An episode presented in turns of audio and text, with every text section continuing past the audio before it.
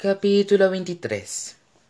Fideicomisos el 10 de agosto exactamente un mes después de la muerte de cash carter topper joey y mo estaban sentados en el salón de su restaurante chino preferido en downers row cook with a wok. Se habían reunido allí para celebrar su última comida juntos antes de separarse para, para ir a la universidad al día siguiente. Y esperaban con impaciencia la llegada de sam no sólo estaban ansiosos porque todos tenían mucha hambre sino también porque ese día sam iba a decirle a su madre que era transgénero y querían saber cómo había reaccionado candy ray gibson. Aquí viene exclamó mo al ver a sam por la ventana. Qué nervios cómo le habrá ido casi me siento como si yo también estuviera revelando ser transgénero. Solo tú podías hacer esto es que esto tuviera que ver contigo observó joey riendo. Sam entró al restaurante y se sentó a la mesa. Sus amigos estaban tan llenos de ansiedad que ni siquiera se molestaron en saludarlo. Fueron directamente a los detalles y preguntó topper. Bueno empezó sam y todos sus amigos se inclinaron hacia él. Francamente no me fue tan mal como yo esperaba. Excelente exclamó joey. No me malinterpreten hubo muchas lágrimas aclaró sam. Pero en general candy ray gibson lo tomó bastante bien no hizo falta que le explicara lo que significa transgénero como yo pensaba lo cual fue bueno. Aparentemente en la última temporada de Grey's Anatomy había un personaje trans así que ahora mi mamá se cree una experta en el tema. Sí hubo muchas preguntas. Si tenía algo que ver con ella si yo era trans porque ella había fallado como madre si había algo que hubiera podido hacer de otra manera para que no fuera así y bla bla bla.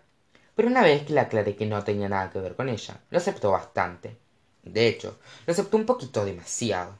Me hizo escuchar born this way de lady gaga unas seis veces con ella.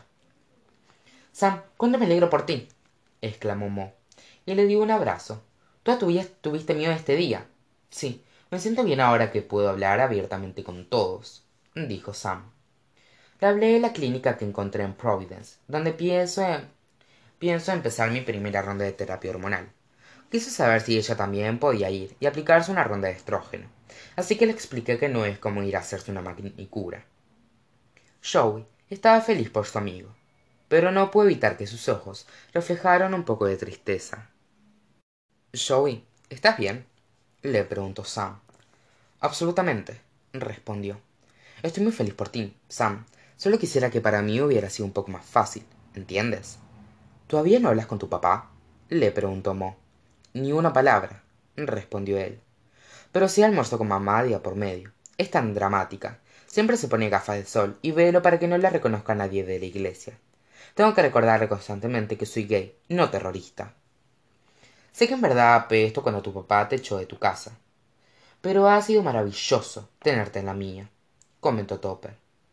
Joey es un gran alivio para mi mamá y para mí al ayudarnos con billy además los fines de semana hace los mejores panqueques del mundo. Ayer mamá lo mencionó como su hijo y ni siquiera se corrigió. No me canso de agradecerlos por dejarme vivir con ustedes afirmó joey. Tengo que admitir que para mí son casi unas vacaciones. Prefiero a billy toda la vida antes que aquellos herejes con los que vivía. Aunque estaban directamente frente a ella mo dio unos golpecitos con la cuchara en el costado de su vaso para llamar la atención de sus amigos yo también tengo un pequeño anuncio declaró. Hoy logré convencer a mi padre que me dé los ahorros para la universidad para pagar mis estudios en columbia. Increíble exclamó sam. Cómo lo convenciste la compasión no estaba dando resultado de modo que probé con un método diferente la extorsión contó mo con orgullo. Dije que si no me lo daba cuando fuera mayor lo pondría en el hogar para ancianos de peor reputación que encontrara en sherp. Esa fue la clave todos rieron y chocaron los cinco. Te felicito mo dijo topper. Dios mío eres temible cuando quieres comentó joey. Mo lo miró con una gran sonrisa taimada pero se le borró cuando se le cruzó un pensamiento triste. Saben en realidad lo hice gracias a cash dijo. Hoy estuve pensando mucho en él. Pueden creer que ya hace un mes que murió todavía no me parece real como todo el viaje comentó sam fue como la peor mary poppins del mundo. Un día entró a nuestras vidas nos lavó el cerebro para que hiciéramos cosas terribles y de alguna manera nos cambió la vida para, para bien. Hasta fui con mi mamá a ver una vidente a la que ella le hace la, la permanente. Por si acaso el espíritu de cash tenía algo que decirnos. Y se presentó preguntó topper al principio no explicó sam entonces le pedí a madame beaufont así se llama la vidente que hiciera un buen esfuerzo por contactarlo.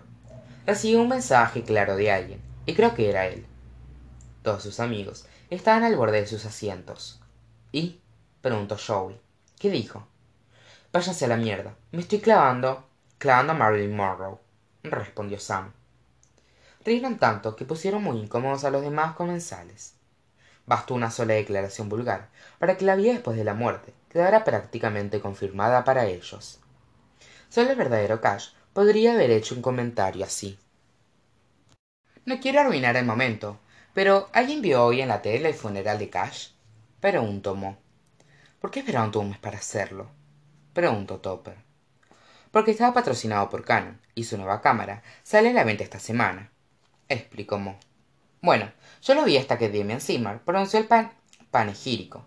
Después tuve que apagarlo aunque fue una suerte porque parece que justo después del discurso kylie trigg cantaba wind beneath my wings.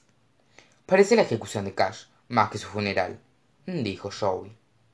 Cómo es posible que inviten a cantar en el funeral del actor principal de with kids a la misma persona que inició una huelga de hambre mundial cuando se canceló el programa y ni siquiera sabe cantar.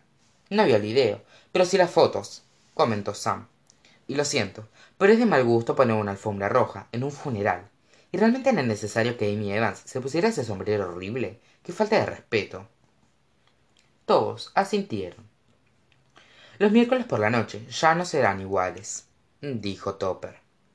Tal vez debamos seguir en el con el videochat una noche por semana y empezar a mirar una serie nueva como doctor who o supernatural. Hasta podemos incluir a David y Huda. Muy buena idea, asintió Mo. Y no olviden que todos nos reuniremos con Sam en Rhode Island al fin de semana de Acción de Gracias. Después vendremos aquí a verlos a ustedes para Navidad, y durante el receso de primavera me visitarán en Nueva York. Qué bueno que decidiste quedarte a estudiar en Downers. Joey, dijo Sam. No habría sido muy divertido reunirnos en Oklahoma para las vacaciones. Sí, yo también me alegro respondió joey topper y yo vamos a cursar aquí el primer nivel. Y luego seguiremos a una mejor una mejor universidad con suerte. Alguna de la costa este cerca de ustedes para que las vacaciones sean más fáciles. Topper miró a sus amigos y les sonrió. Habían cumplido la promesa que le habían hecho a cash y en apenas un mes habían avanzado mucho. Esperó que el actor donde quiera que estuviese pudiera observarlos con mucho orgullo sin embargo no pasó mucho tiempo recordando con nostalgia pues el momento se interrumpió cuando su teléfono empezó a vibrar en el bolsillo. Me llaman desde un código de área 323 comentó topper. Alguien sabe dónde es creo que es de los ángeles respondió mo. Hola hola hablas con christopher collins preguntó un hombre. Sí quién habla preguntó topper. Cuánto me alegra poder ubicarlo por fin señor collins hace un par de semanas que lo busco. Me llamo carl weinstock. Fui abogado de cash carter antes de su muerte. Hola señor weinstock. Le saludó topper. Y luego cubrió el teléfono para anunciarles a sus amigos que lo miraban llenos de curiosidad. Es el abogado de cash. Qué quiere susurró joey. Topper se encogió de hombros. Qué puedo hacer para usted espero no interrumpir nada dijo el señor weinstock.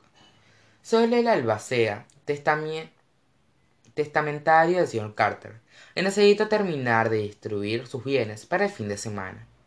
Dejó un fideicomiso a su nombre. Si yo viajara a la zona de chicago mañana estaría usted libre para reunirse conmigo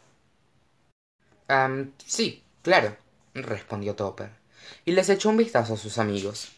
Cash me dejó algo en su testamento. Qué les parece exclamó sam. Por casualidad no estará en contacto con el señor joseph davis una señorita samantha gibson una señorita mariko ishikawa preguntó el señor weinstock. De hecho los tres están sentados aquí conmigo respondió topper. Qué querrá con nosotros preguntó mo. Excelente dijo el señor weinstock. El señor carter también dejó fideicomisos para ellos. Podrán venir con usted mañana si encontramos un horario que les convenga a todos déjame preguntárselo respondió topper. Sam a qué hora te llevo del aeropuerto mañana antes de las cuatro dijo sam. Topper levantó el pulgar. Estamos libres como hasta las tres respondió al teléfono. Perfecto dijo el señor weinstock. Voy a reservar mi vuelo esta noche. Tengo un conocido en chicago que nos prestará su sala de reuniones. Le avisaré mañana una vez que confirme la hora y la dirección. Muy bien dijo topper. Nos veremos entonces topper cortó la llamada sus amigos estaban mirándolo como si acabaran de ver una película, de Hitchcock sin el sonido. ¿Qué fue todo eso? preguntó Mo. Aparentemente, Cash nos dejó a todos algo en su testamento, respondió Topper. Su abogado necesita reunirse con nosotros mañana en Chicago para poder distribuir los fideicomisos que reservó. Vaya, dijo Sam. ¿Qué nos habrá dejado? Espero que no sea más esta hierba que nos hizo fumar, comentó Mo.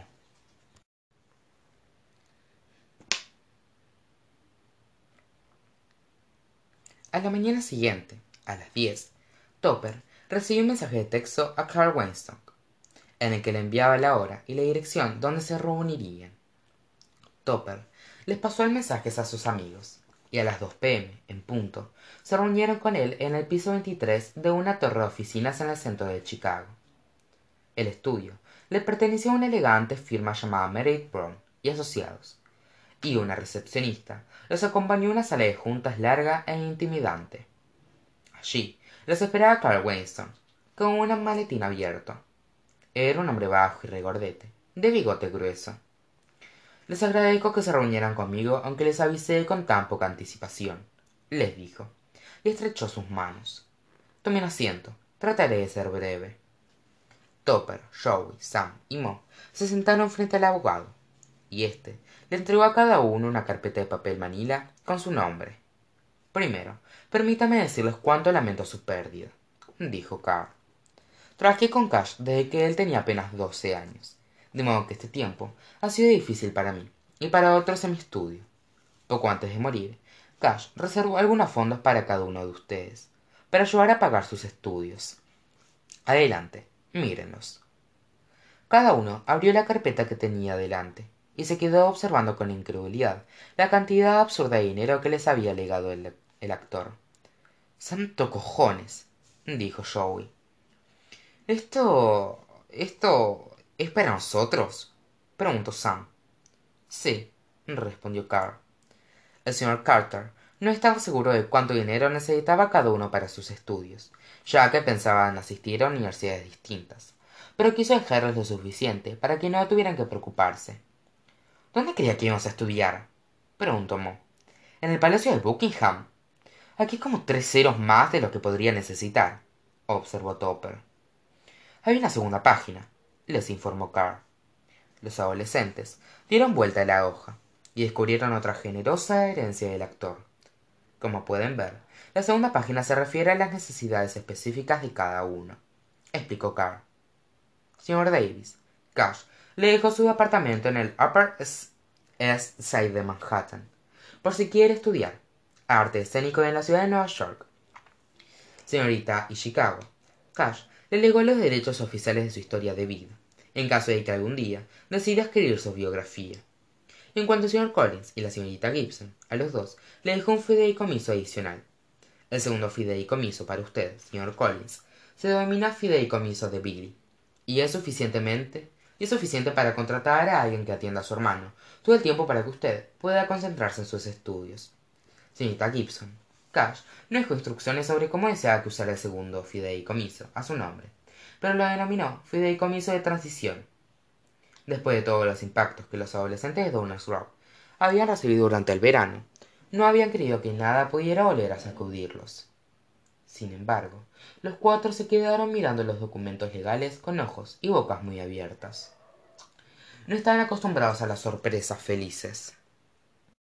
Veo que están bastante sorprendidos observó carr. Los dejo solos un momento para que dijeran esta información. Si tienen alguna pregunta estaré allí afuera el abogado salió de la sala para darles unos minutos de privacidad. Topper joey sam y mo no tardaron un momento en darse cuenta de que no estaban soñando. Y más aún para lograr articular palabras. Santo cojones volvió a decir jowy como si hubiera olvidado todas las demás palabras del idioma. Vas a aceptar esto preguntó sam. Claro que sí respondió jowy si no realmente irá todo a impuestos y cosas así verdad topper topper lo siento estoy abrumado dijo. Nunca pensé que cash haría esto por nosotros. Y tú mo eres la creativa del grupo. Alguna vez imaginaste que podía pasar algo así a pesar de su imaginación hiperactiva mo estaba tan conmocionada conmocionada como los demás. La aspirante escritora sentía que ella y sus amigos estaban viviendo un final tan ridículamente feliz como lo de la última página de una de sus historias extravagantes. Nunca respondió mo. No importa lo que haya dicho cash aquel día aquel primer día en el auto. Todo lo que nos pasó este verano. Bueno todo ha sido más extraño que un fanfiction. Fin